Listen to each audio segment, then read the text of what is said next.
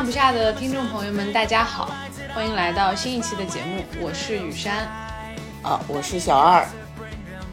细心的听众可能会发现，我们一个月没有更新了，可能也不需要很细心，不需要粗心的听，粗心的听众也会发现，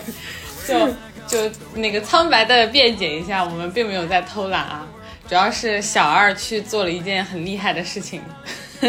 啥很厉害的事情？这个怎么？很厉害啊！在我这个打工人看来，就是要完成这件事情也不容易。其实就是，嗯嗯，刚刚过去的这一个月里面，小二他去嗯了好几个地方，主要是去了西藏，对吧？在西藏，嗯嗯嗯，度过了差不多有个两三周的时间，然后。嗯，之后还去了西北的其他的一些地方，反正总之就是这一个月就是在路上，然后在又增长了非常多的嗯见识和见闻，对吧？这个格局 又进一步的打开了。打开了，打开了。对对世界之大，无奇不有。对，所以我们今天就是，嗯，这么好的故事，这么好的素材，一定需要要分享出来嘛。所以我们今天就是我来代表我们的无法上路、被工作被困在办公室的 打工人，然后来嗯采访一下，呃，小二呃这段旅行的经历。嗯，那我觉得一开始我想要问的一个问题是说你，呃，这一次去嗯这个西藏，你是什么时候有的这个想法？嗯，然后从有这个想法一直到这次真的呃去嗯出发，嗯，经过了多久的时间？经过了十年，因为哦。嗯嗯。呃，上一次想去的时候就是大学毕业的时候，然后想、嗯。想去做毕业旅行，就觉得特别酷，就是那个时候有一种跟风的感觉，就觉得说，哎，我我毕业了，我要去一个我要去一趟很厉害的地方。对，然后然后再再去一个什么尼泊尔，就是它的一整条线路，当时还策划了很长时间，然后什么什么的，就就就是有一种觉得这个事情很酷的感觉，也没有想很多。但毕业的时候，反正也没去成吧，各种各样的原因吧。嗯，对，那你毕业后来就是没有去这里，有有是有去别的地方吗？好像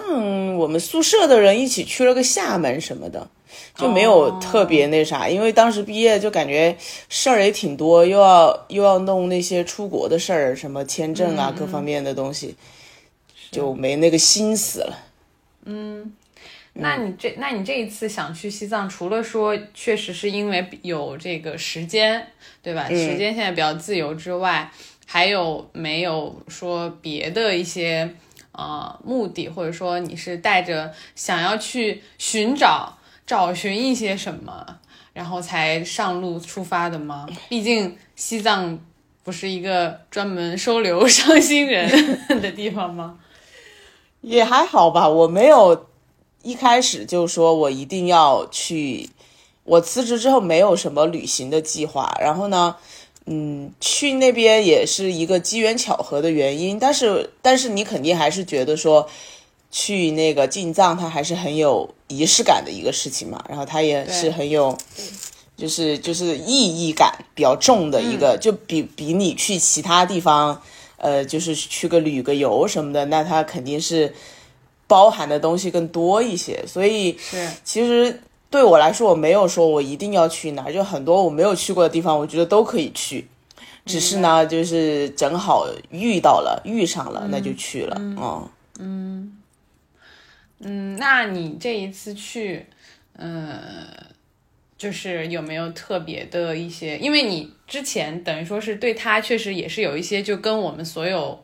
嗯其他人一样，就大家有一个比较宽泛的一种想象嘛，就是可能对于这个西藏，觉得它，比如说它是一个呃。不管是在自然风景，或者说在它的这个宗教人文上面，就是给大家都会有一个，呃，比较大概的一个印象。那你这次去了之后，对，就是有没有嗯有看到一些不一样的东西，或者是说嗯有一些更深的了解，可以跟我们分享一下？嗯，因为我之前我去年回成都之后就去了川西几次嘛，反正都是属于同样都是属于藏区，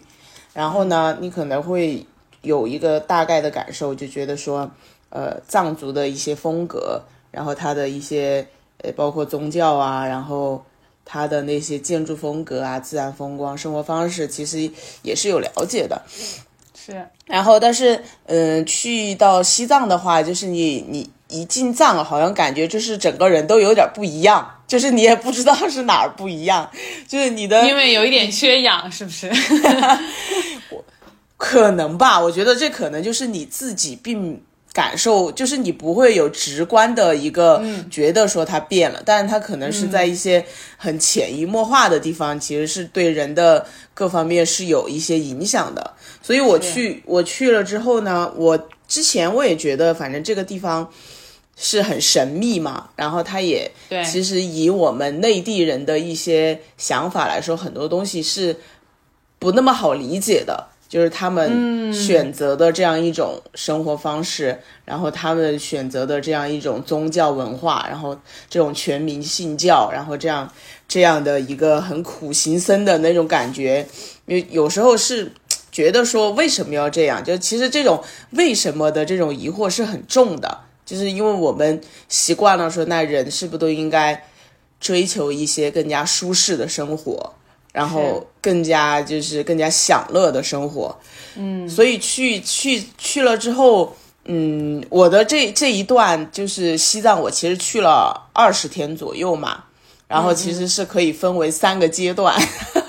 就是这就是这三段有非常不一样的体验，就是我刚开始过去的时候是要做一个义工。然后就是打工换宿，因为我觉得我没有必要花很多钱去做旅行这件事情，然后所以我就想以一个很经济实惠，但是又很有趣的方式去，嗯，去就是体验。所以我当时报的一个义工是在灵芝，我现在才发现这种东西特别火，特别小红书上很多很多，就是有一些呃像民宿啊、咖啡厅那些，它可能有。因为那种地方它的淡季和旺季分别特别的明显，所以你如果招固定的员工，其实他嗯没有那么的经济，因为你很多时候其实不需要那么多人嘛，所以你只是在不好的时候，对你可能只在那两三个月需要一多一点的人手，那他们就会招义工。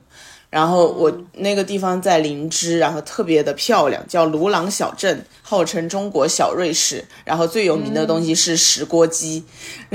嗯，然后呢，就说，嗯，去了之后呢，其实风景是很好啦，然后工作也没有很辛苦。但我觉得他们的那个目的跟我想的会有一点不一样。可能我想的还是比较理想化，觉得大家是想来交朋友的，大家是想来就是。因为我觉得这种可能都是一些比较酷的人，或者是比比较那种吉普赛，就是那种人，然后嗯，就是大家想要去认识一个新的朋友，分享一些新的经历啊，这这类似的。但是在那里的时候，并没有体验到这这一点吧，就觉得大家好像还是把你当成一个嗯，就是免费劳动力，或者是或者是那种。呃，我不花钱，但是我招了一个很听话的员工的那种感觉，嗯，所以我待了四天之后，我就我就走了，我就觉得这个东西已经背离了我的初心，初衷，对，背离了我的初心，我就觉得，嗯，那就算了吧。所以就是也是一个小插曲吧，但这个事情确实是我去西藏的，呃，原始的一个一个目的，对。嗯，呃，而且很机缘巧合。本来是准备在，呃，在那个义工那里还要就是待很久。对，本来我是准备在那儿要待个呃，待个那个二十天左右吧。哦，因为因为义工一般来说他们都希望你至少做满一个月。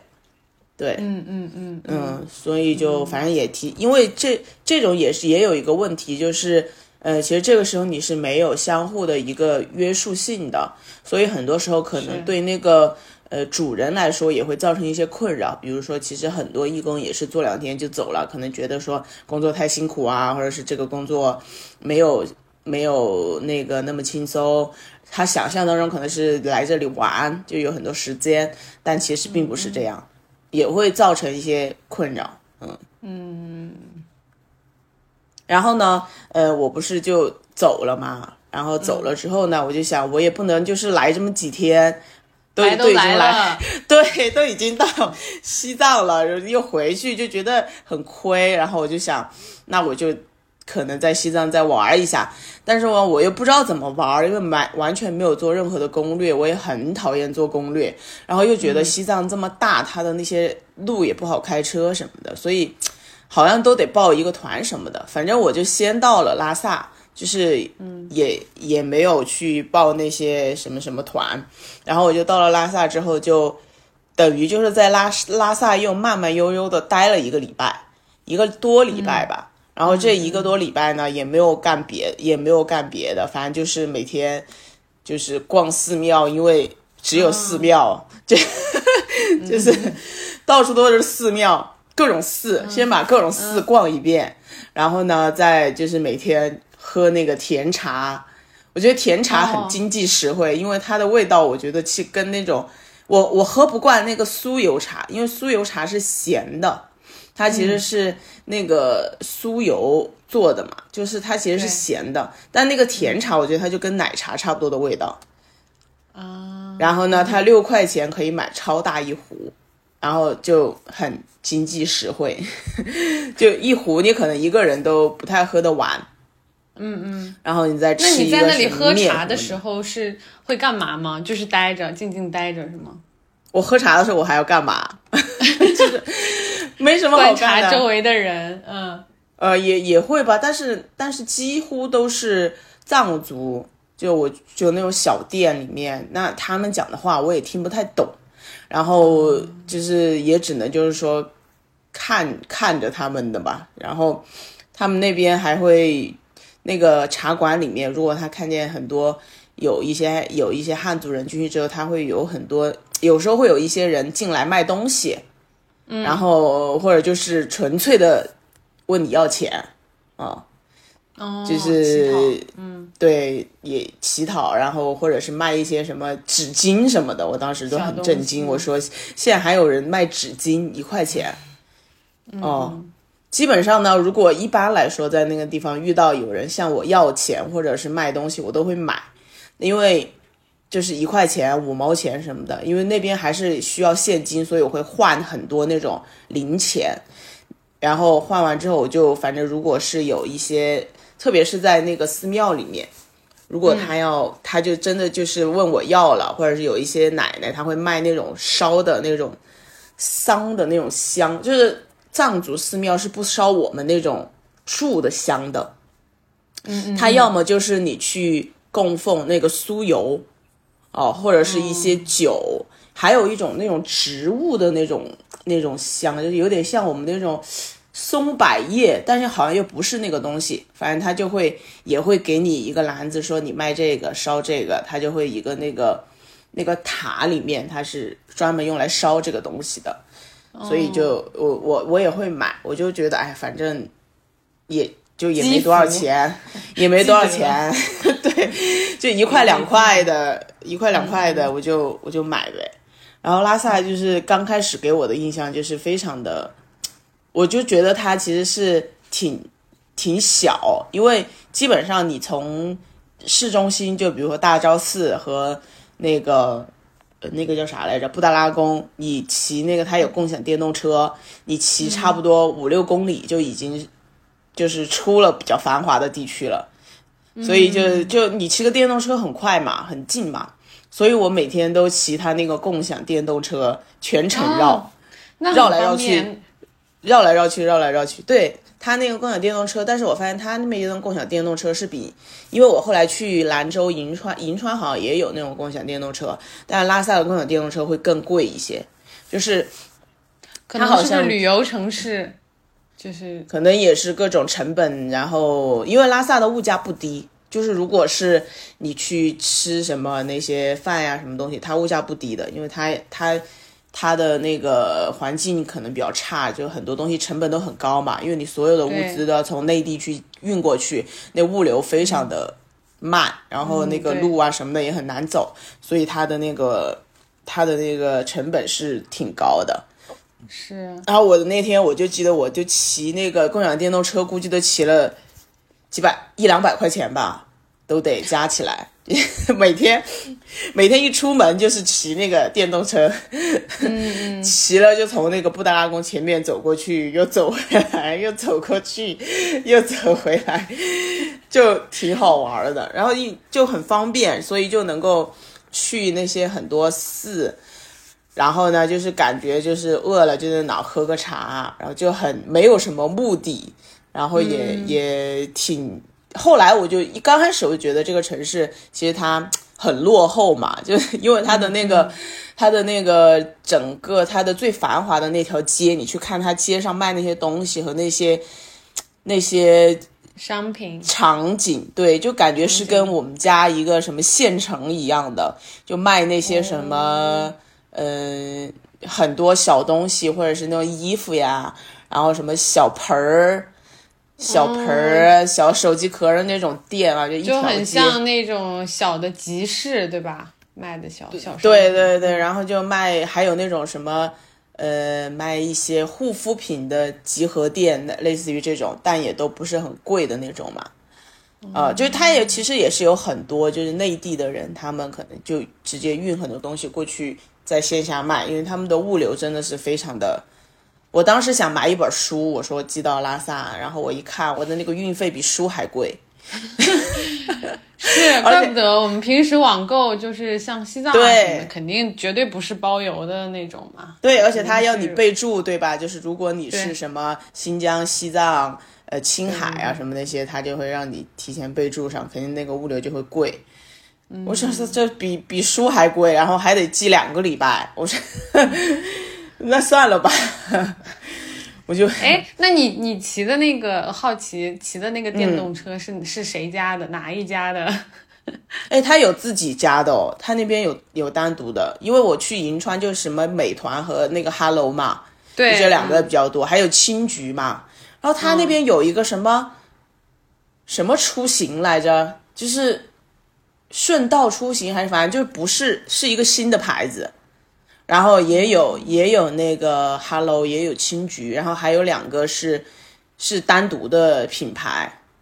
都没有没有见过的那种。嗯，可能它的市场或者说它的针对性的是在那边。对，它可能就那个市场了。哦，嗯，那你每天骑着这个呃电动？在这些街上啊、寺庙中啊这种们穿行啊、游荡，你后你有有去呃布达拉宫吗？去不了，为啥？因为他他因为现在西藏是特别旺季，布达拉宫超级多人，而且他其实他限流，他限流每天好像只能进多少几千个，我忘了。但你要提他提前十天开始预售，我就有一个朋友我说你一定要提前十天去抢票。他是早上八点半放票嘛，所以你要抢。然后后来我就发现好多人都抢不到，他会那个先预留一部分给很多旅行社，所以如果你是散客的话，你就得自己上他那个小程序上去抢嘛，就很难抢。而且他的门票是旺季是两百块，而且你只能进去一个小时。就是它，它限时一个小时，而且它有固定的路线，就是一个东线、一个西线还是什么的。我听他们进去的人说的，然后就说他进去之后，你几乎就是人挤人这样，就是走一圈这样出来。然后因为他们说之前好像是发生过，就是有有有几年还是什么，那个进去的人特别多，然后就发现那个柱子都有点儿，就是被有有点撑不住了，对那种感觉，所以他现在就。会比较严格的去控制那个人流，哦，他说后后来我的朋友跟我说，如果你进去你就这样走一下，他说也没多大意思，他说你冬天来吧，冬天又便宜又没有人，没人，嗯，对，但冬天很冷吧？我后来有很多，我们后来一起去，呃，我后来不是还去徒步嘛，反正那个领队啊，那司机都说，其实冬天的西藏非常的美。然后说他们说，因为我去的是那个时间是雨季，所以其实他。嗯，徒步的时候，像我后来去徒步没有那么的好。他说你要冬天来就非常的美，因为它冬天它就比较干嘛，比较干，它的那个呃蓝天啊什么的这些，而且还可以看到日照金山，也可以看到星空，就这些，嗯，就比较。他说冬天来更好，但那可能冬天可能也是时间问题，呃冷这些问题，所以导致他也没有很多人。嗯。那你觉得，就是你之前不是觉得说，嗯，呃，可能大家很多人就觉得这个的宗教啊，或者是西藏的这些东西，可能有一点神秘，有一点难懂。那你这次有就是把它搞懂一点吗？我我确实是我本来是准备去灵芝复习雅思的，但我现在就是雅思也没怎么复习，但是看了很多藏传佛教的相关的 东西，我觉得你。因为平时你也会想去了解，对吧？但是你总觉得那个东西没有那么强的迫切性，或者是它对你没有那么强的吸引力，因为你的生活中总被其他东西给给填满了。但是你在那儿的时候，你就会很很切身的感受到那种那种氛围，嗯，然后周围所有的人都是那样，对吧？所以你就会很想去了解。所以我就看了很多那个。呃，因为之前总觉得这个事儿它就是很迷迷糊糊的，你总知道他们有点那啥，有点这啥，但你也说不出个一二三四五来。然后我就去看了那个什么藏传佛教通史，然后什么呃西西藏为何是现在这样的，类似于一些大学的讲座和纪录片什么的。然后也看什么博物馆啊，然后你就会其实是对那个地方的了解，确实是。更深一点，就他从，就从什么大昭寺、小昭寺、布达拉宫的这些的建立，对吧？然后到后面他们怎么形成一个全民宗教，以及藏传佛教它的一些主要的派别和他信仰的一些呃大师啊这些的，然后就还有一些习俗，就他们怎么去朝拜，比如说磕长头啊，然后转山呀。然后为什么要转山？为什么要去？就是做这么这么有虔诚的一些 举动？因为就是那个你的那个感受是是很深刻的。我觉得比在你在这个家里看一点书哈那种感觉是非常非常深刻的。我那个是那那几天每天晚上就是回到酒店就开始看纪录片，而且在路上时候也可以听。就是你骑那个电瓶车的时候，就可以听一些 B 站上的一些讲讲课的一些视频嘛，反正那个东西也不用看，就听就好。然后我就我就看了之后，我就觉得这个地方的人，然后我就觉得拉萨其实它不是一个落后的地方，它是一个它是一个在藏所有藏族人心中的圣地，因为拉萨是圣城嘛。就是所有藏传佛教，不管你是四川的、青海的、甘肃的，其实都有很多藏族人嘛，包括云南，对吧？但是拉萨才是这个所有他们心中的一个圣地，因为他们这里有有大昭寺，有布达拉宫，等于大昭寺里面供奉的是那个释迦摩尼的十二岁等身像，就它是一个非常非常重要的东西，所以他们的。目标可能都是呃，像以前很多纪录片、电影里面会写说，他们一辈子的终极目标就是到拉萨去朝圣，就是他嗯，朝完这个圣了，他这辈子可能就他觉得就是他的事事情就完成了，所以就是他的整个，他不仅仅是一个说像我们觉得说，我现在生活在成都，我生活在。呃，杭州，我生活在上海，它是一个我生活的一个城市。那个城市对他们来说是有非常强的精神意义的。所以你每天看到，看到大昭寺也好，看到布达拉宫也好，你就是有一种油然而生的那种神圣感。特别是布达拉宫，其实它没有很大，但是它在拉萨是很高的，就是主城区应该是不能修比它更高的东西的，呃，建筑的。所以它，所以它是一个你。放在那里非常庄严，然后非常 非常有威慑力的一个建筑。你只要从它前面一过，你就觉得哇哦，就是 那种那种那种神敬畏圣感，之心，，对，就敬畏之心，你一下就起来了，然后你就觉得哇，我现在是一个有神性的人的那种感觉。所以在那我觉得其实大家、嗯对，就是你如果有这样的一个存在在那里，是不是每个人自然而然的就会变得，比如说比较谦卑，或者是比较的低调？就是因为你你不会觉得就就很难有那种很傲慢的心理或者姿态产生。对我就觉得说，嗯，你想这个城市里面那么多庙。那么多大师，那么多佛，天天把你看着，你还能干坏事儿吗？我就心想哈，然后因为我看那个寺庙里面其实都有很多钱嘛，因为所有信众也好像游客也好，都会哎想着来的来了，那还是得供奉一些，对吧？虽然你不信这个东西，你还是，所以它到处都是钱，而且它有那个呃那种零钱的地方是你可以随意去换的。就是也没有人管你，你就比如你你放十块钱进去，你就拿十个一块钱的出来，然后我就觉我就我就说那种地方应该没有人敢偷吧，就是 你你你一想你一偷，你可能全家都会不好运哦，就那种心理，就这种威慑的那种，我觉得比什么我被摄像头拍到，对比被警察抓走。还要强一点吧，然后但是后来我也听说，就是我们后来的一个领队说，你不要去坐拉萨的公交车，因为他说有很多小偷。啊，哦，所以我我我也不知道，可能他还是，我觉得这个可能这个威慑力对个别人还是失效，但是我觉得普遍来说，就是大面上来说是有这对，尤其是在这个寺庙的这个场合里面，可能它的一个几率还是非常非常低的嘛。嗯嗯嗯。嗯，对，但可能也有一些就是法外之徒，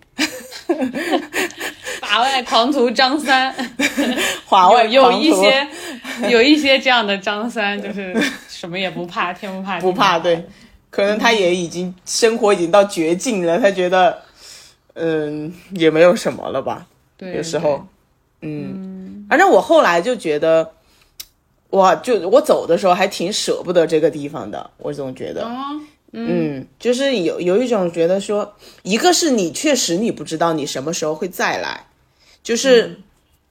就是总有一种嗯，因为他不他。我还是觉得说去西藏去拉萨，虽然说你说现在交通也很方便，也也很那个什么，但是人有时候就是很多事情你觉得容易，但做起来真的不容易。所以你们我我每次觉得离开一个地方的时候，还是会想说啊，可能这辈子就很难再有机会来了。当然，我觉得拉萨我可能不会只去一次哈，但是走的时候就，因为我觉得他的那个那个蓝天白云真的非常的。非常的梦幻。就那天我走，我走了，走的时候就坐坐出租车去车站，然后那个天那个时候是我整个在拉萨起的最早的一天，因为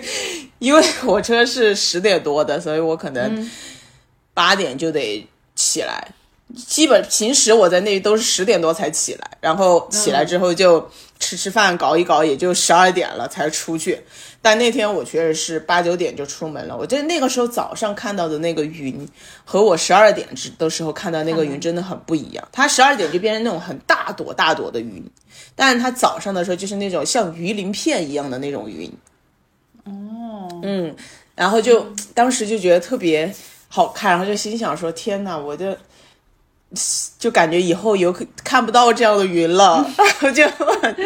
很忧伤。主要是因为你要回成都，所以就显得那个云和那个天气更加难得。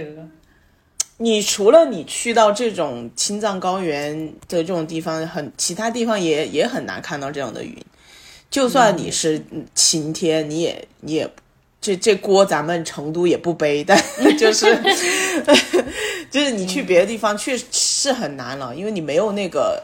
你没有那个气候条件，你没有那个地理的是是是位置，高海拔地区的那种，对那种透，它是那种很透，就你觉得天就在你的头上。离天很近嘛，，离天很近，然后离太阳也很近的那种感受。然后你紫外线也很强。对你，你再从布达拉宫前面过就，哎，也也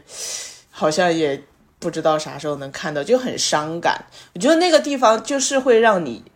很平静，因为你去到寺庙里面，你就会看到很多的呃喇嘛呀，然后信众啊那些哈，他们真的就是什么都不做，可能每天就是在那儿念经，然后嗯然后在在那儿去嗯，就是做一些我们看起来非常非常无聊的事情。嗯啊，就你想他转个那个围着大昭寺门口转，就要转多久？就很多信众啊，就是转个，而且是磕长头的转，不是我们这种转。是，就就你就觉得这个事情就是有有那个必要吗？就是他们就会思考很多，就是很多你你平时的一些想要去获得的或者是思考的一些事情，你就会你让会让你换一个角度去想这个生活。当然，当然，我觉得不一定会有答案，因为你不可能去也像那样子去生活，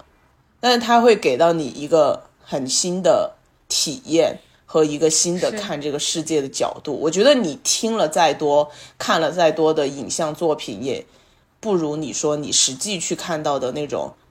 那种体感强。嗯。所以，所以后来我视觉上直观的一个冲击，它一定是会让你的印象更强烈、更深刻嘛？嗯，而且你会觉得你是在其中的。我觉得那种你在其中的那种感受，你看电影那些，你都是你是个局外人嘛。那你你你在呢？我甚至在想说，我我能不能就是一直在拉萨过一个，我也不用怎么赚钱，可能就去一个餐厅打工，类似于这样。的一种，你就会想这些事情，就是什么样，就是你平时说我在职场上要怎么怎么样的那种那种感受，因为因为确实很多他们藏族人没什么钱嘛，有可能就种青稞啊、放牧啊这些。当然你说他们，我看很多纪录片，弹幕都会说牦牛很贵，就一一头可能就是一万多。那如果一个人家里有个十几二十头，其实是。贵的嘛，是其实不算穷嘛，但是我我也我我在川西也有藏族的朋友嘛，其实他们说，对牦牛来说，他们是，嗯，我我养它不是为了杀它的，当然我们也会杀。他说我我需要去生存嘛，所以我可能每年会杀个一头这样子，但是我不是说我有多少牛我就有多少钱的，就他们跟牦牛的关系是。互相依赖去生存的，对吧？还要挤奶，还要弄那个毛，然后之类之类的事，所以你不能直接把他的那个东西等价为他有多少钱资产，然后 对他还得去固定资产，对，而且是我，而且我我去我也跟一个人聊，去买一个东西，我说，哎，我我说我听说藏族人。因为他他卖的一个包是做那种牦牛皮做的一个包，我就买了。我说，哎，藏族人不是不杀牦牛做这些东西吗？他说，为什么不杀？我们会杀的。但是呢，他说我们对他们生命的重视是说，比如说我一家五个人，我一年只吃只杀一个牛，然后我这个牛所有的东西就要供养我这个一家人的生活。那他说你们汉族人一天就可以吃几百只虾子，就是 所以你对生命的那个。意义和价值，他说是不一样的，哦，就不是仅仅是说我不杀生的这个事情，对，所以就是你会看到他们，因为因为藏族人他的那个信仰就是所有东西都是有生有灵的，他是万物有灵嘛，山就是也是湖山，多动物，对动物这些的都是这样子的，所以他们他们在那个环境里面就觉得说。呃，所有的这个，因为你他的那个环境，就是你一方面来说，其实就虽然是美，但是很恶劣，就是很多也不适宜，其实对人的生存来说是非常非常艰苦的，然后也会遇到很多天灾人祸，然后你的那个所有的山挡在你面前，你根本都出不去，所以他们对这个东西很敬畏，就是人的人的力量非常的渺小。因为你在那儿很多事情你是做不到的，人是做不到的，对吧？就是就是各种各样的一些阻碍，这个不是你靠你自己的力量就能去战胜，所以他们更相信说很多他们的呃生命，他们的生活是被天地所庇护的，是被神山神湖这些赐予的，所以他们会去敬敬敬奉这些东西，会去敬畏这些东西。嗯，然后就是这种感感受就是很强烈，所以你说他谦卑吧，也是；你说他平静吧，也是；你说他就是忘却世俗，也是，因为他也得不到。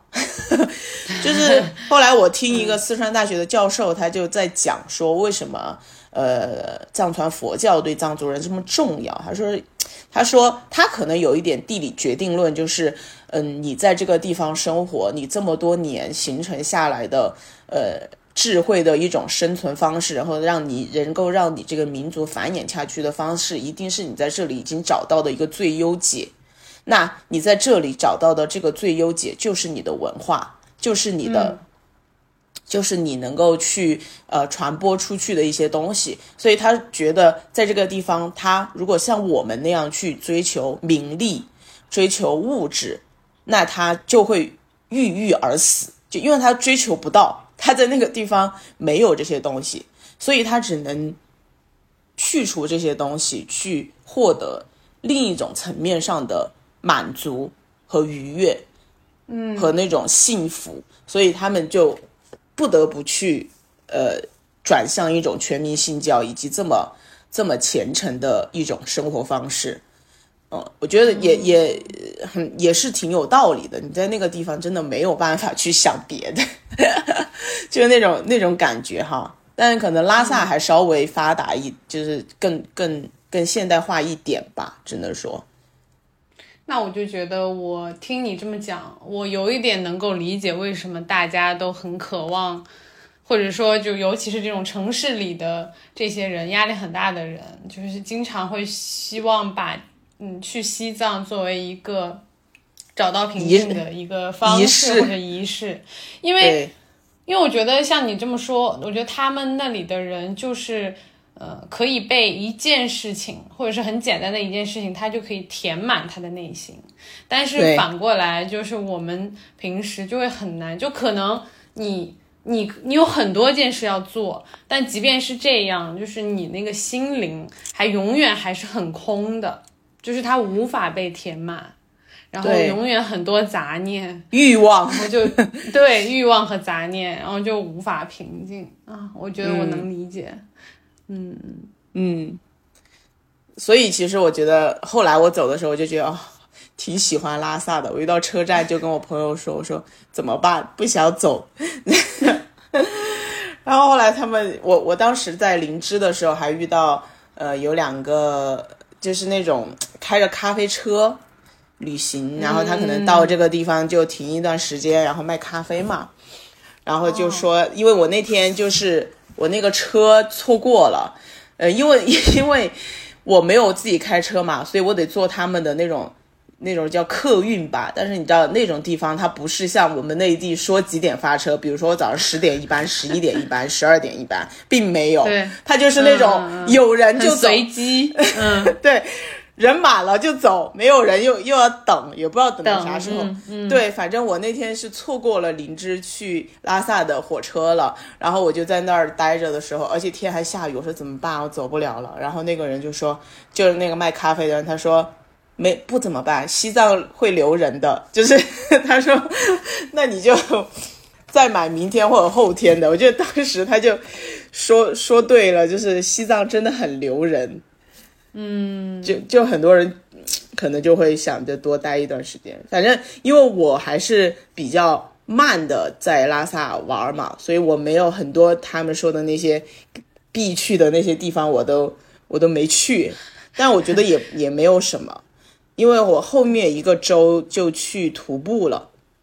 哦，嗯。嗯，第三个阶段了是吗？就是第三个阶段了，对，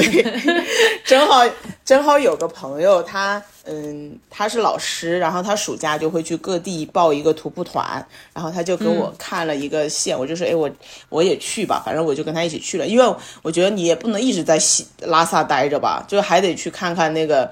自然风光啊什么的，然后我说人文我已经 get 够多了，看多少部纪录片了，然后就是说，那我们还是去体验一下这个自然风景啊，什么羊湖啊那些的，反正就是一个山南的一个徒步，叫库拉岗日，就是一个呃，也是一个神山吧，神山就是在对在藏族人心中也是一个神山。然后山南它都是跟不丹接壤的，就下面就是哦。嗯、不丹孟加拉吗？因为它后下面就是什么孟加拉湾，就它其实跟那个湾很近。然后我听那个领队说，你其实从那儿一百公里就到印度洋了，就是你直线这样下来的话，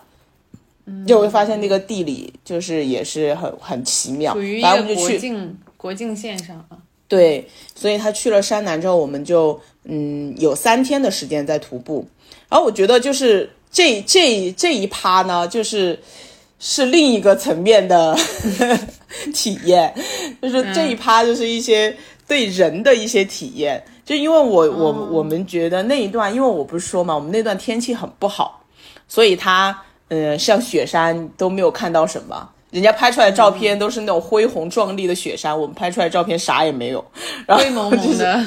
灰蒙蒙的全是雾，因为确实就是下雨。然后呢，所以但是我们这个团，因为我已经很久很久没有自己去报过团了。我虽然自己带团，但是我没有，我我我觉得我这个年纪也不想要再去参加一个这种全是陌生人的团。但是在但是在西藏你没有办法，因为你自己出行确实有很多的不不便利的地方，包括你开车你也不放心，很危险嘛。所以我们就报了之后呢，他就整个十个人的团全都是女的，然后哦，嗯，然后里面有七个都是老师，因为老师暑假的时间贼多，是的，然后七个老师，然后更令我震惊的是，他里面有三个都是五十多岁的姐姐了，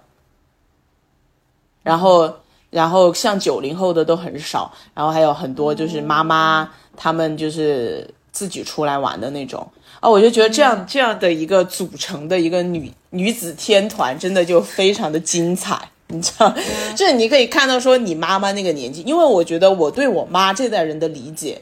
以我自己的感受来说的话，我还是觉得他们太就是说，嗯，太胆小，或者是太没有自己的世界，就是为了丈夫、为了子女、为了家庭，这样对吧？然后呢，也不会想要说我自己去做点什么。所以我看到我们团里的那几个姐姐的时候，她们就是完全，我觉得她们有点像我这一代人老的感觉。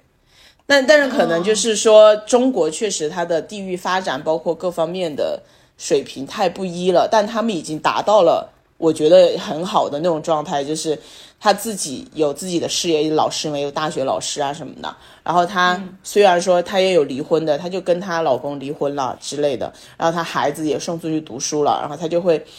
天天找找自己的事情做，然后每也也会很好的保养自己的身体健康啊，就是每个人走路走得比我还快，厉害的不得了，就每天那个精力啊，从早到晚，就是早上起来到晚上睡觉，不停的每到一个地方说我们去走走吧，然后你知道。我们不是坐完车回到酒店，他想哎睡一会儿吧，歇一会儿吧。他刚到酒店，在群里发消息说：“哎，我们去这个地方走走吧。”然后就觉得精力太旺盛，然后就那那种感觉，而且他他们也都非常的，我觉得已经到那个年纪的时候，你是是能够去无视周围所有的对你的评判的。嗯，我觉得比如说像我们这个年纪，像你你很多时候你还是会想说我。我这个行为，我这个举动，别人会不会觉得你怎么怎么样，对吧？你一个女孩子啊，怎么怎么样的？然后包括特别是我觉得很多时候，如果有男生在场，你的那个行为又更不一样，你懂吧？然后，但我觉得到他们就是说，我管你们的，就是那种我我想怎么样就要怎么样。对，当然当然不是说无理的啊，但只是他他会更加的更自由，就是？更自由、更勇敢的去表达很多自己的想法也好、需求也好。我觉得那个就很就已经是觉，我觉得二十年之后我能变成那样就已经很不错了。很好，嗯，对，然后然后你会发现也有很多像可能比我年纪大一点，就孩子十岁啊那种的一些姐姐，她们她们也都。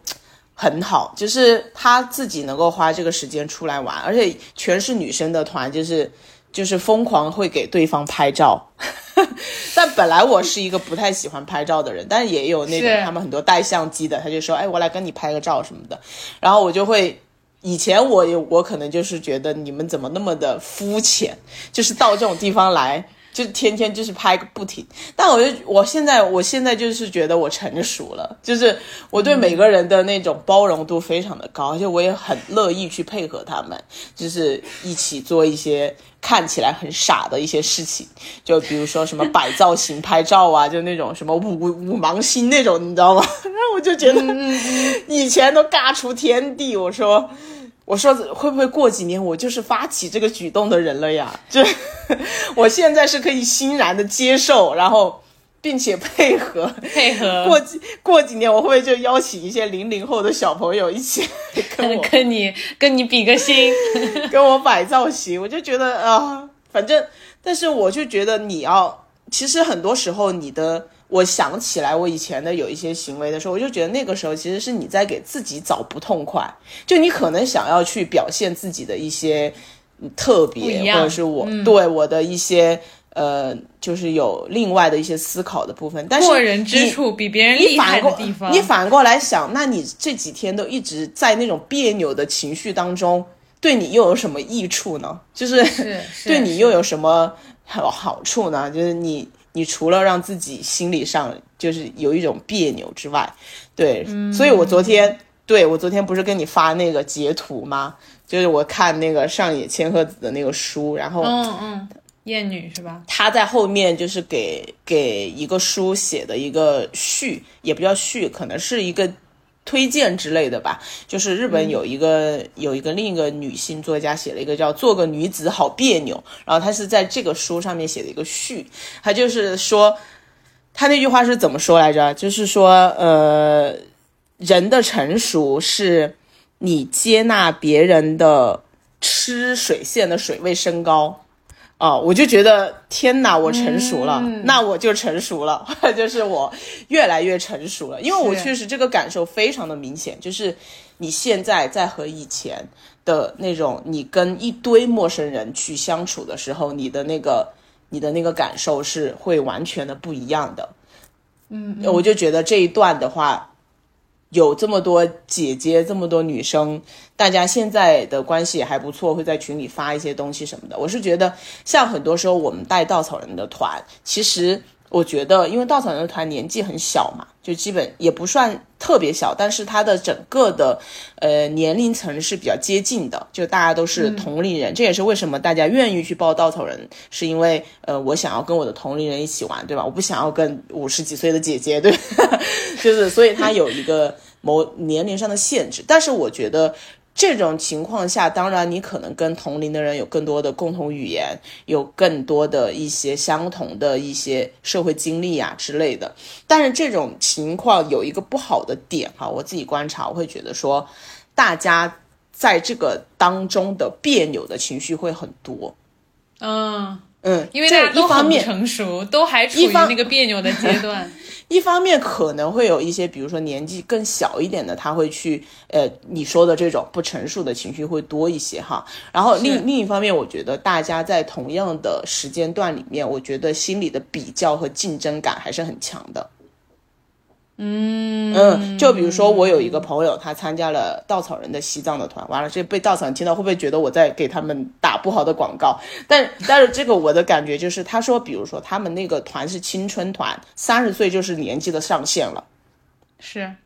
所以他就说，那大家都在讲的一些，他们那个团也全是女生，然后大家都在讲讲说。啊，我在哪个学？因为也都是老师，因为暑假，然后说我在哪个老哪个学校教书，对吧？然后哎，然后说呃，其中有几个上海的姑娘，她可能家里条件会比较好。那另外一个跟她的室友，她就会觉得说，哎呀，我也想像她那样家里条件好，但是我很别扭，因为我的家里条件不好，我还要每天去非常难受的工作。那他们就可以选择说啊，那个酒店他们不满意，他们马上就要换一个酒店，自己付钱。就是就是他会存在这种心理压力，其实也很大的。对，他会存在什么同伴压力，就是 peer pressure。但这个年纪他还没有办法去就是跨过这个事情，然后他就会一直先是说我在跟他进行一个比较，因为他家大家年龄都很相近嘛。那你说我去跟一个五十岁的姐姐，我没有必要跟她比较，对不对？我只能说向她学习，向她获取经验，或者大家去聊天。然后在那你你在如果在那样一个全是同年龄层的那种里面的话，我会觉得，而且特别是如果这个时候你如果那个团里面还有男生。你懂那种感觉的，就是这个时候，你你你懂那种女生之间的，可能会就是不自然。虽然大家不想承认，但是真的可能会不自然的出现一些类似雌竞这样的东西。对，非常非常的正常。然后你就，然后你就，所以其实我觉得这个也是他，因为他跟我讲他们那个团里的一些事情，我就会。体会到那些女孩子她在那个当中心里的一些，对吧？你其实心里也承受很多别扭或者压力，那你嗯怎么去玩好这段旅程？所以有时候就，但是我觉得像我们这一次的团，其实大家完全没有在讲自己的呃有多少钱呀，或者是我是嗯就是一些经济上的东西，大家没有不会去提这些，就是一个很很很。很纯粹的一个一段关系嘛，我觉得这种就是，而且女生有一个好处是，我就觉得这是女性身上非常大的一个优点，就是虽然我们承受了特别多的压力和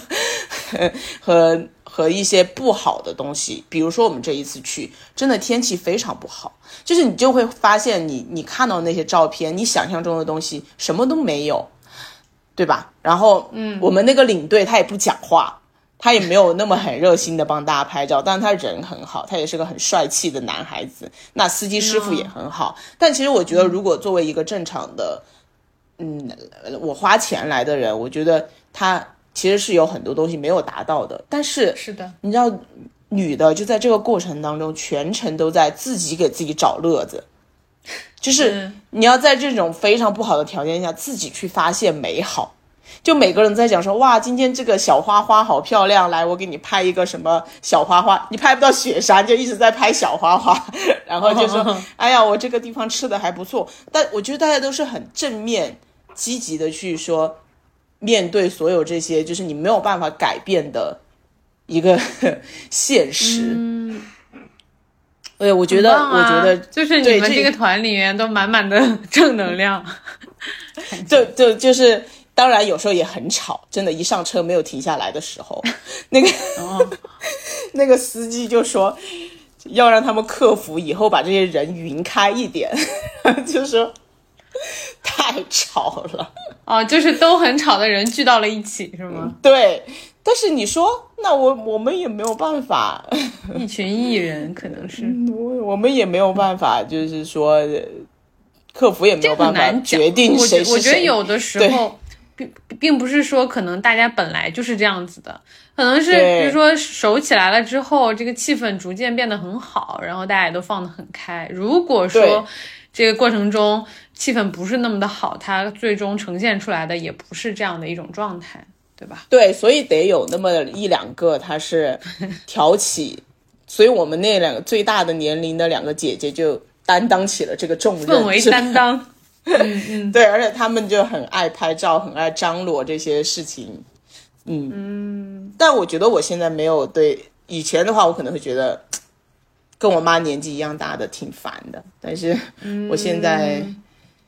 成熟，我觉得你这个角度很好。对，就是就是完全是另一个角度。我以前也没有想过这个问题，因为按你的描述，我可如果我跟团，我可能就是那个不怎么想选那个。啊嗯嗯，因为因为我是那种，比如说我坐火车长途，不管是高铁还是那种卧铺啊什么的，我可能全程不会跟人交流，就我我我可能就会一直戴着耳机，或者或者如果别人想要跟我讲话，我可能非常的防备。嗯，对我我就会很担心，因为因为这是在外面嘛，然后我也不知道你是出于什么目的，然后你是什么是不是坏人啊什么，就是想七想八的，所以我就会自动选择我就是不跟任何人有。有有这种交流，嗯，但是当然跟团它可能不太一样，它有一个呃过程，或者是有一个有一个环境会让你慢慢的卸下那个防备，它可能不不会对，就不会让你那么的设防，嗯，但我觉得如果我跟团的话，我也会很我我记得我以前我是哪一年，就是一八年的时候吧，然后也是我们当时做完一个项目嘛，然后就是可以休假，但那个时候呢、又不是这种公休假或什么的，我也找不到人跟我一起，我只能、我最后也只能是我自己，我就自己报了一个团，应该是去云南，去云南，然后那个团呃，不是吧？不是稻草人，反正就是在那种飞猪上面找的那种旅行社吧。啊啊，OK，嗯，然后当时也确实是，呃，就是大叔大妈比较多，然后好像唯独就还有一个，另外有一个男生，可能比我小一点，然后他也是自己一个人，然后我也是一个人，所以我们那个过程中，就是我们两个可能交流的会比较多，但是跟其他的那种叔叔阿姨就很少去交流。嗯我觉得当时就是格局没有打开。当时年纪还太小，因为我们这个团其实整体年纪，我觉得最小的也有三十了。嗯，哦，没有二十，没有二十多的。我的那个朋友就最小的了，他应我我猜他应该是最小的，因为我我们没有了解所有的年纪，但我觉得他他他今年也三十了，他九三年的。所以其实我们整体的成熟度比较高吧。我们那个就是，那个水位线我们那个 领队是九六年的，他是最小的。哦，对，一个男孩子就是黑，很黑，被晒得很黑，但很帅。就他很害羞，但你想姐姐们又那么的嗨，然后就每天把他吵到在车上，就一句话都不想说。姐姐们是不是还会就是以逗逗逗逗他为乐？逗他，逗他，逗司机。逗司机比较多，因为他年纪有点太小，而且他真的太不说话，就逗他没什么乐趣，你知道吧？他不给你反应，你没有乐趣。啊，嗯嗯，那你就是我听下来，我觉得整个就三个阶段，就除了第一阶段，因为第一阶段也很短嘛，对吧？你第四天就走了，对我第四天、第四天、第五天，反正就是几天。嗯，就是我觉得整个你的体验还是很好的，而且就是能看出来，你就，呃，并不是说在于说我要去打卡，或者是我要去那种，嗯，要在朋友圈里面晒出你看我都去过哪些厉害的地方，嗯，而是其实还是说是在嗯做一些很自由的体验，然后和人的一个交流，还有和这个当地这个地方它。就去产生一些连接嘛，对，所以我觉得这种，我觉得这种状态就就非常好。那我我就想问一个比较讨厌的问题，就是你在这个旅行的过程中，到底嗯，就一个比较就是破坏呃心情的问题气嘛，氛就是、啊 对对破坏气氛，就就是这个旅行中你是是不是真的就是老实讲啊，是不是真的能够全身心的放松？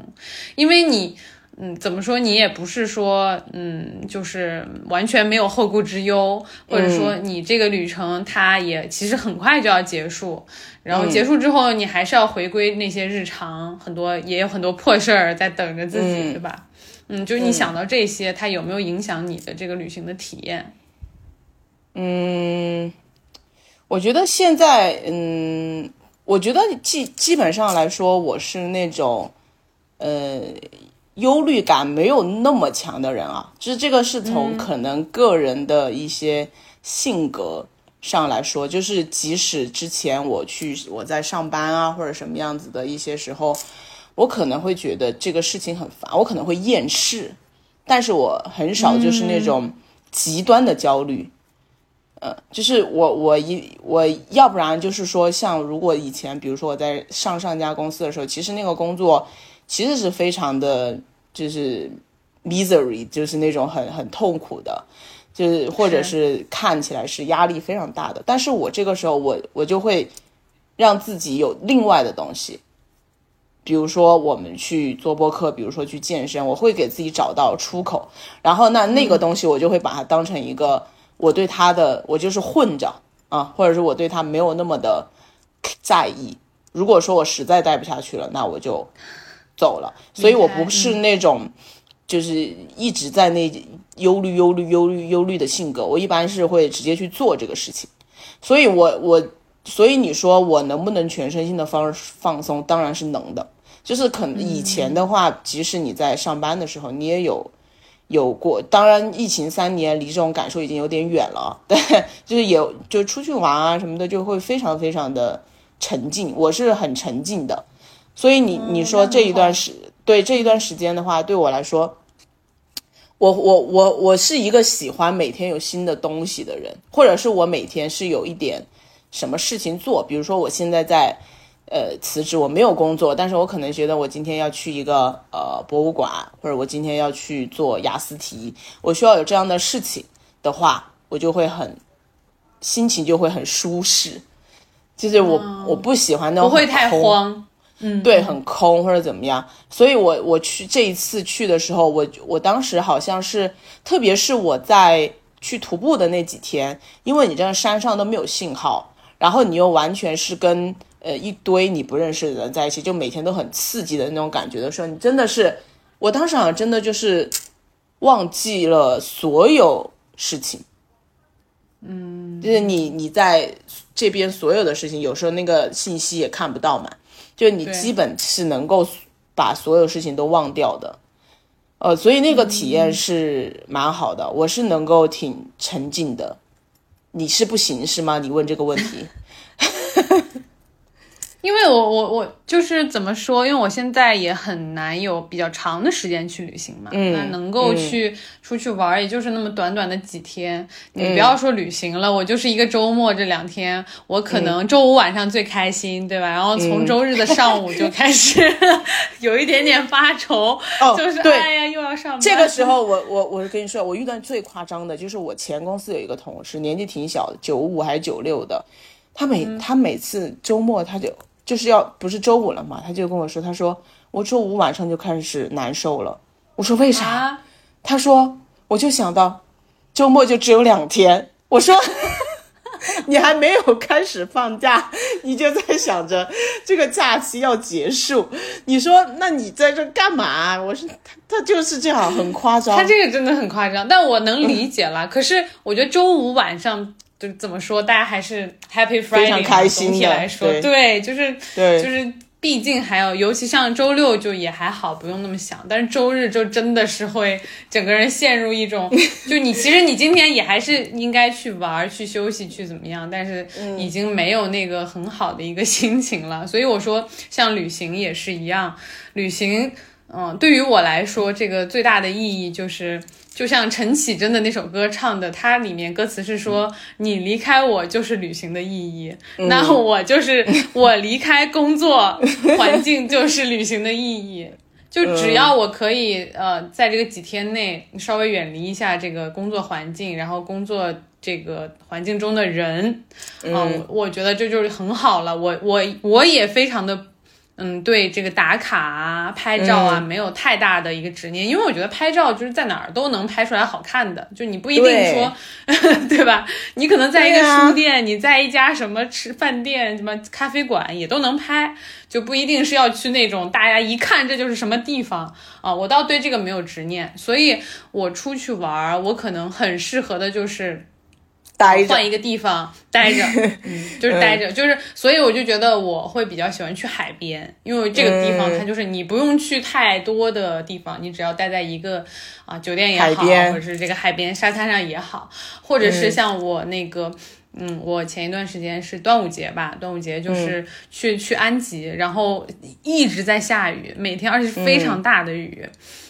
我我们回程的路上，那个雨大到就是在高速上也不太敢开，然后，呃，就视线不太好的那种。但是我在那几天在安吉待的时候，我丝毫没有影响我的心情，因为我每天我就觉得我可以坐在那个民宿的那个客厅，然后喝着老板做的咖啡，然后看窗外，因为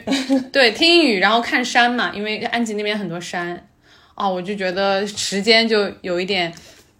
呃，停止就，而且它是属于我的时间，就我不用去想，就只有在这种场景下、这种情况下，我觉得我是充分的休息，以及嗯，那个大脑也在放松，嗯，所以，所以就是可能我比不太适合比较特种兵，就我对于像比如说像你去西藏，我其实也很想去，我也很羡慕，嗯，但我又会想到说啊，我这个要去这么久。呃，高反其实还好，因为我以前去云南去香格里拉，我不知道那个差别有多大，但是去香格里拉什么的就还好，没有太三千多的话就还好。对，就我我会嗯很希望我直接感受到你在那个地方，就你已经在那儿了，然后嗯的那个瞬间的获得的那些美好的感受。但是我会想到这个旅程中，它可能会涉及，比如说我收拾行李，我就会非常的焦虑。你收拾行李就开始焦虑了。对，对我出出发前收拾行李，因为可能这一趟长途旅行我需要带很多东西，然后呢，嗯我还要带，尤其是如果是我对这个酒店的这个环境不是很放心，我可能还要去自己备很多的床上用品、洗漱用品啊、浴巾，然后拖鞋，各种各样的这些东西。嗯，甚至有的时候还有什么吹风机啊这种，嗯，我都带了还会带呀，自己的这一次枕巾，这些。嗯，但是就会觉得很麻烦，然后我就就拼命的会在拖延这个事情，然后一直到 还没都都要还没睡觉，还没 还没出门就累了。对，其实到了去了就好了，就是前面那一段可能会有会有一点，然后包括做攻略啊，选择住在哪儿，选择去吃什么，就这个过程也会让我觉得有一点烦。就总之，哎可能本质上来说，我就是一个很又懒又穷讲究，你知道吧？就是穷讲究，穷讲究。穷讲究。因为如果你真的很有钱，或者就完全不啊 care，、那那你就花钱好的嘛。对。啊，我就什么我就对吧？我没什么我就直接买，然后我五星级酒店，对，这就是自己给自己带来找来很多麻烦和困扰，所以就有的时候所以我觉得烦，我觉得什么呢？就是我特别喜欢一个人出去，就是嗯因为我是一个穷但是不讲究的人，就是 就是我我我我会在我我的我的那个很多事情，我的那个 priority 排序非常明确的。就比如说我出去玩，我的首要的排序就是我自己的在这个当地的体验，所以我会比较在乎说我在这里留多长时间的这个事情。然后呢，第二件事情才是我要住哪里。然后这个情况下，因现在我我我这次都是我今天去哪，我明天才订酒店的，因为我因为我们现在不是五一、十一的那种期间，所以不至于说订不到。涨价啊什么的，嗯，对，所以这个以前的烦恼就是啊，天呐，那个机票马上就要涨到三千多了，怎么办？对，就那种感觉，非常焦虑，嗯，对，现在没有嘛，所以就你也不需要提前多久去订，所以我一般就是选一个，呃，我自己住，就是那种单间，然后呢，它呃整个就是看起来就还挺干净的，看一下评价哈，没有那种极端差评的，然后呢位置也 OK，然后价钱我我觉得很实惠，我就定了，定了我就去，而且基本上我不会说。因为我其实像我在兰州住的那个酒店，其实如果是别人去了，一定马上就生气，因为我因为它确实看起来就有点像以前那种招待所那种，你知道吧？就而且又很啊而且又很小，然后又很小，但是我就觉得我一个人住，我只要有一个自己独立的空间，然后呢，我能够洗澡，哦就行了，然后就觉得也对我来说也非常的 OK，所以然后像像我去徒步，我东西没有，我就现现买，但我就会买一些就是不是那么贵的哈，就是你能够用就行了。就是这这些东西对我来说就非非常没有任何的问题。然后我就想，当时又想说是，比如说呃，想要去哪儿啊，多待两天什么的，我就觉得这一次出去，我觉得跟以前不一样的一点是，我觉得这个体验很强的是，我觉得大学出去的时候会非常在意钱，那个时候你有时间对吧？但是你没钱，是是，就所以就是穷游到，比如说要住一个八人间，然后每天三十块钱。然后呢，吃吃个这种东西，也就也都觉得说啊，这个东西有点贵。比如说你去很多地方，你就这种这种杂念是非常的强，对吧？然后那个时候你说到吃，我突然想到一个点，就是我呃呃那个毕业旅行，大学毕业旅行跟朋友去台湾嘛，嗯然后我们也是就住那种青旅民宿，然后嗯他们家其实挺便宜的，而且有一个特点是早饭非常的丰盛。然后我们那个时候我们就会含早早的吗？对含早，包含早，然后哦。嗯，我我们就会早饭就把自己吃到撑死，就是我这一天我都不用吃饭。因为你出门的时候差不多也是十，对，就是十点左右，就不需要太去，可能你饿了，可能吃点小弄一吃点小吃什么的，对，就不用去吃那种大餐。饭店，然后、嗯。对，就为了省饭钱，你知道？因为台湾那么多好吃的，你们都不去吃，嗯，但它的早饭也很很有台湾特色啊，就是还会有一些像芭乐这样的水果，然后还有台湾那种当地的面啊什么的，就已经非常有台湾特色了。然后其他就把台湾台湾名小吃吃光光。哎对，然后其他的时候我们只需要在那个七幺幺，台湾不是 Seven Eleven 特别多嘛，啊，对对对，它也非常有台湾特色，是不管里面的饮料、饮品还是小吃，我觉得就足够民宿的这个早餐加七幺幺里面的小食，嗯，就足对。嗯。然后呢，就是你你工作之后，你就非你那个时间把你整个人绑得死死的，对吧？就是以前每次出去就在想，我国庆那我要提前请几，因为你不可能就是十月一号到七号，因为你那个钱票特别贵，所以你一般都会提前两天或者是延后两天，对吧？但是你又要提前很久，就要想，比如说我国庆要出去，那我肯定九月份我就要订所有的行程、所有的酒店、所有的机票，然后从哪里到哪里，对吧？就对你这个事情给你带来的那种体验感，我觉得非常差。所以我，所以我这一次的一个感受是，我在时间和钱上面都有非常强的自由度。嗯，就是这个是可能你以前三十三十年都体无法体验的，因为我们不是出生我不是出生在富二代家庭，所以我不是嗯就可以随意去玩的那种。嗯嗯，对，所以你在这个我在这个时间点，就是我我既不用那么的操心钱，至少我想吃个什么东西，几十块钱的也不用那么的纠结，对吧？我也不用那么的去每天定好行程，我今天一定要到那儿，不然我后天就要回家了。所以你这个对这个状态就非常非常的自由，我就觉得，就它它是你以前两个东西没法共有的一个平衡点。对，就就兼得了，所以我就觉得这个体验，我还是建议所有的人都去 gap 一下。当你的钱能够不要不是说多少，但是让你在一段时间内你你是安全的，是稳定的。我觉得这个这个感受非常非常的自由，就是你你那个到哪儿，然后再去定，然后明天就说我要去一个哪儿哪儿哪儿，就是啊，如果早上起来太晚了，那就算了，今天再换一个地方，就这种感觉真的非常的好。嗯是。我觉得像你这样的，就是这种又有时间，然后又不会太，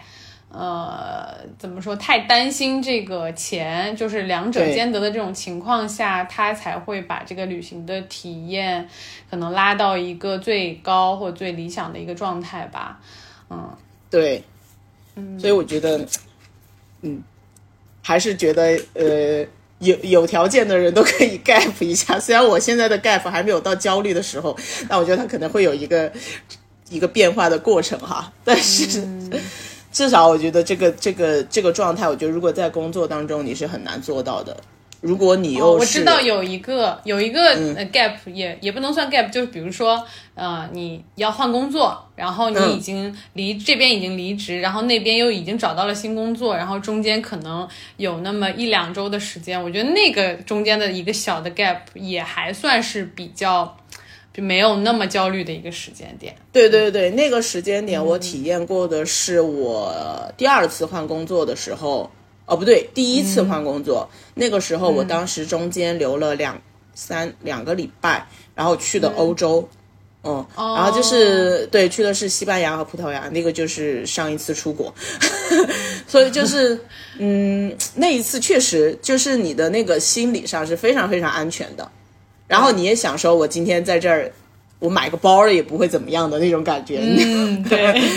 下个月就能赚回来是吗？对，下个月就又有新的工资进账，但那个点的时候是它的时间还是很短，就基本上是你两段时间不会超过一个月嘛。嗯。嗯。因为你，而且你会有一个心理，就是说我一定要把这两周充分利用起来，对。去到我尽量多的地方。就对每天就在赶变得很特种兵。赶行程很难，就是说特别的 chill，嗯。当然，当然，那个 chill 是另一种层面的 chill，就是我在消费上非常的 chill，你懂吧？啊就是你在所有的消 费的决策上面，你是非常的没有什么后顾之忧的。但比如说我现在，我还是会考虑一些预算的问题、钱的问题，嗯，那那个是不一样的一种是心理上的感受，嗯，唉，所以说百分百的完美的这种，嗯，满意的这种旅行体验，真的也是还是很难的，很难去去有一个这样的。你你有没有那种体验？就我也是刚刚想到的啊，嗯，就是嗯，因为出去玩了太久，然后已经厌烦了，就很想回家，或者说我短时间内我再也不想出去玩了。很想回家，我没有家，我当时我当时回来就是累，身心俱疲，然后就想回家，就想躺着，有有这种阶段吗？嗯，因为我在外面，我也会躺着，就是，嗯，就怎么说呢？就是比如说，我跟你说，我刚到兰州的那一天下午，不就是在那个酒店看了一下午的《长相思》吗？就是 我到那个酒店，我专门是很奢侈，在兰州的酒店看《长相思》，那酒店很便宜啦，我专门租的一个情侣观影房，就是就是我说那个那个酒店其实很不好，不太好。就是一个也没什么隔音，但是它的那个里面有一个很大的投影，然后 啊就只有一个投影、一个床和一个很小的卫生间，其他就没有了。然后我就在那躺着看了一下午的《长相思》，我觉得哎呀真爽，而且那个空调又很凉快，因为兰州又很热嘛，你下午也没法逛，因为那个太晒了。然后就觉得我其实，在哪儿都是躺着，我没有那种，而且我觉得我这个，我现在就是对自己的认知，就是我就是一个流流浪的人，就是我可能就很很，因为我确实我对房子，对一个固定的居所的那种嗯需求度是挺小的。可能它只存在于我要搬家的时候，我就会觉得干又要搬家了。但是可能这个情绪只有两周的时间，那整个整个一年，其他所有的时间都无所谓。嗯啊，所以我我就没有那种。对我，我听我的那些像我们这次一起徒步的很多姐姐啊，什么都说，哎呀，我已经出来二十多天了，我好，我已经不行了，我还我需要回去了。呃，有一些人就觉得说我特别需要回去吃，比如说长沙的那个妹子就说，我已我已经受不了了，我必须要吃我们长沙的饭了。就是她在，要不然就是在很多地方她会有这样的一种呃需求，但我觉得我就没有，我都在外面两个月，我觉得开心无比，一点也不累。然后每天就是一个射手座 浪人，就是一点都不累。我就每天我需要去，因为我也会，如果说我需要安静的时候，我也会在一个咖啡厅或者图书馆里面就待一下午，就是看一些什么东西之类的。我也不会一直去走走走行程、走景点什么的。所以我就一个人的时候就会非常非常的自在这种情况。所以我觉得我就很适合当一个数字游民，是不是？是，我也觉得。就是你对自己的 对酒店的床和对自己的床就没有太多的给你带来太不同的感受，是吗？床这个东西，它有啥不感受？该失眠的时候都得失眠，在家也得失眠。就我不是说这个床本身，而是它带给你的那种情感的依赖。没有，很难有。我觉得你说完全没有吧，也也也不是。你肯定偶尔觉得，你回到家的时候躺在这床上。对吧？我们家憨吉，我们我们家憨吉，我们家憨吉都生气了，两个月没见了。就你，你还是会觉得说这是一个挺有归属感的地方，对吧？但是是，它不是一个对我来说优先级那么高的东西。所以我为什么觉得我我不想买房子？我不想为了一个一个一个我并没有那么需要的东西而背上我三十年的自由时光。嗯，那很明显，自由在你这里的优先级绝对是第一呀。嗯，对，可以这么说吧。对对，我觉得据我的观察也是这样的。就你们就会回，而且我特别奇怪的是，我也不知道为什么，就是我一直就对家这个东西没有什么。就比如说，你说很多人就说你想不想家呀？我说哈，有啥好想的？就会直接是这样的一个反应。就不知道在想。其实我我觉得没有什么好就你在说家这个时候的时候，我就在想，那我每年，比如嗯说我每年可能回老家、回那么一两次，其实那也是我家，我也是很舒服的。但是我总总会觉得说我是要走，我要离开。嗯嗯所以对于我来说，可能比如说我以前租房，可能我租的那个房子，它可能更让我有那种安定感。嗯就是我在哪个地方需会待嗯更长的时间，或者是我大部分的时间需要待在哪个地方，那个地方就会对我有一个比较深的一个连接，然后归它就会一直嗯是、对它就会一直不管我去到哪儿，我就会想说，哎呀。我要我那个我要回去，然后我要回到我自己的那个那个小小房间里，那个小天地里面，嗯可能我就会完全的放松或者安心下来。嗯，嗯，那你现在买房了，你就更有这个东西了。那现在是就是啊，我觉得可能还有一方面就是，嗯，你所有的家里面的这些东西啊，然后你的包括你的生活用品啊，你的日常所需啊什么的，就是你清清楚楚的知道你所有需要的东西都在，然后哦你所嗯，就是你所有需要的东西都在了之后，呃，就很安稳就。会有一对，我就是，但其他在其他的环境里面就不一定，嗯。我在我就跟我那个朋友还说呢，我说我就是对这种这什么家里的什么，所以我说我是个 I N T，我是个我是个什么 I N T P P 人，他们不是说 P 人和 J 人的房间非常不一样吗？我的房间里就是我可以直接那个箱子放在那里，等到我下一次出门我都不会收的那种。就是 就是，他就一直摆在那儿，没有没有什么，我觉得是 没有什么，我觉得有什么东西是那么的必须的。嗯嗯。那我也是 P 人，哎，你的房间就非常的干净。但我的就是，我真的是会直接把它放在那里，就放在那里，我不会，我没有那种我一定要把它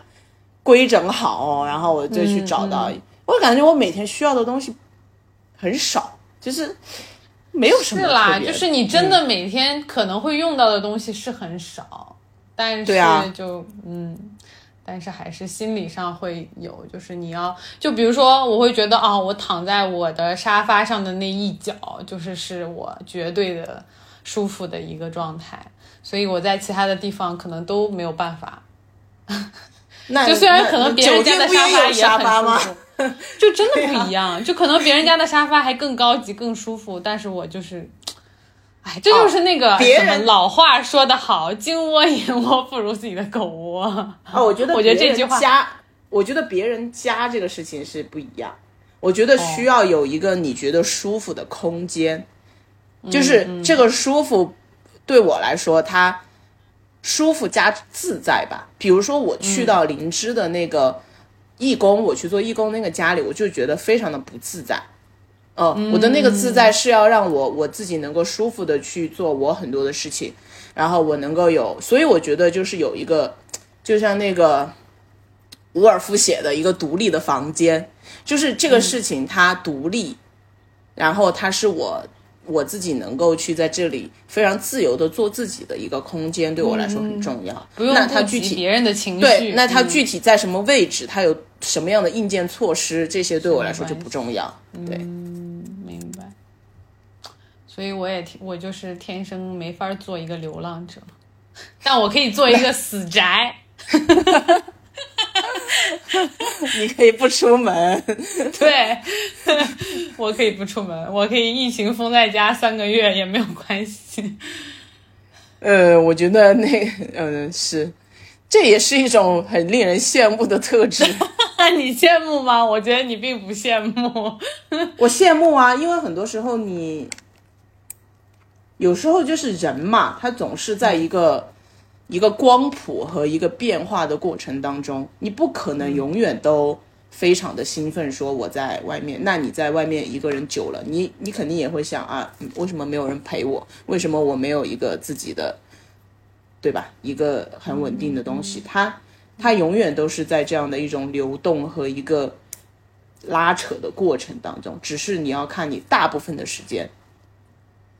更习惯于那样子，或者是更就是一个取舍。嗯，哎又哲学了。嗯，从旅行聊到了人生的意义。好的，那我们今天就是又听了你的，所以我就一开始我就说嘛，你就又干了一件了不起的事情，我就先听下来，我觉得是很了不起的。哦，就是你从不不管是从你对这个西藏这个地方，你和他的你对他的了解，或者说你对自己的了解。我觉得这些其实很难得的。就如果说一段旅旅行它能够带给你这样的意义，其实，嗯，这就是一段很好的旅行。它可能对于你以后的生活，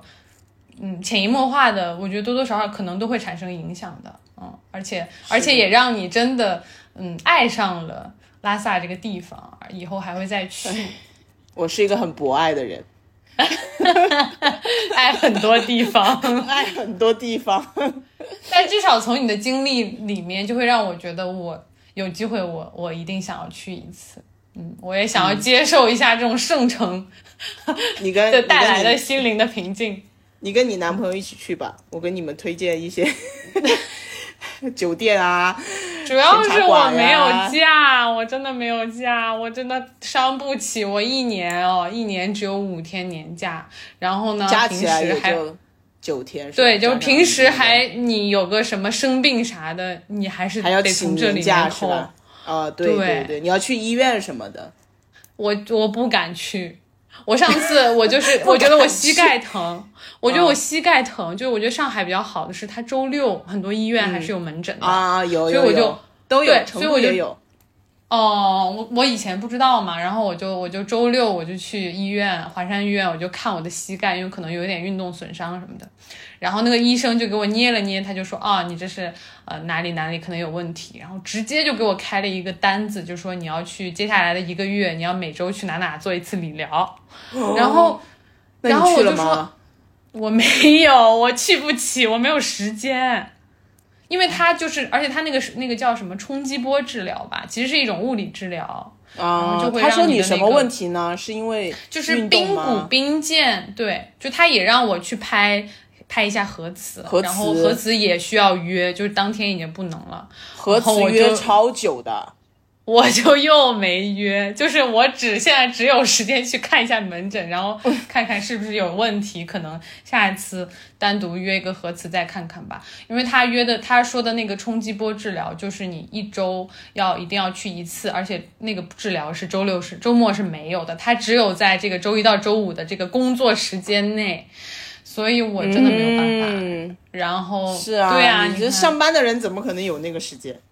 所以上班的人不配生病，不配不舒服，真的。包括你说现在，比如说去拔牙，如果牙有问题，对吧？你要去看牙，你要去，不管是填充还是呃烤瓷还是种植，就各各方面的，就是真的，它都是时间。嗯，是。而且种种一颗牙或者是做一次根管治疗，你还要去好几次，对，一次就解决不了问题。嗯，对，所以就真真的时间对于我来说真的是一个最大的最大的一个阻碍吧，就是难题。没事，所以你也会有 gap 的那一天的。我也觉得，我总觉得我隐隐约约觉得离我很近了。因为你不可，我们这代人是不可能一直工作的。嗯，就像就算你想一直工作也很难。出呃，那如果公务员什么的就再说哈，但也也没有那么简单了。嗯嗯。嗯，好的，期待好的好的。西藏之旅。对，也希望大家，我们听友，希望大家能够在旅行的时候获得一个很好的，在时间和金钱上都能够达到平衡的这种好的体验，自由、心放松，对，自由放松的旅行体验。好，希望大家能够都有这样的体验。好的，那我们这期就到这里，我们下期再见，拜拜，拜拜，拜拜。